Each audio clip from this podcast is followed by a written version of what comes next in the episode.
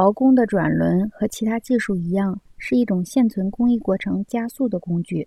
游喜的采集生活转向定居的农耕生活以后，储存食物的需求随之增加，因而就需要储罐来满足日益增多的生活功能。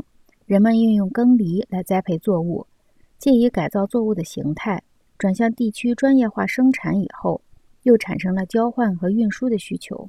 为此目的，公元前五千年以前，北欧就在使用雪橇了。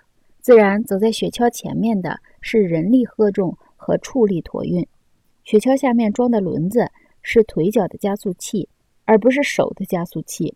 与脚的加速伴生的是对路的需求。同样，背部延伸成椅子的时候，随之而起的是对桌子的需求。轮子是从腿脚分离出来的独立结构，椅子同样是从人体背部分离出来的独立结构。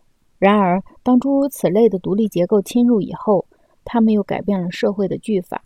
在媒介和技术的天地里，绝不会出现什么其他条件均同的情况。每一种延伸或加速都立刻引起总体变化，出现新鲜的形貌和轮廓。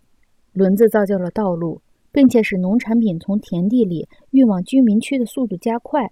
加速发展造成了越来越大的中心，越来越细的专业分化，越来越强烈的刺激、聚合和进攻性。所以，装有轮子的运输工具一问世，就立即被用作战车。正如轮子造成的都市中心一兴起就被用作带有进攻性的堡垒一样，人们用轮子的加速运动，并巩固专业技术。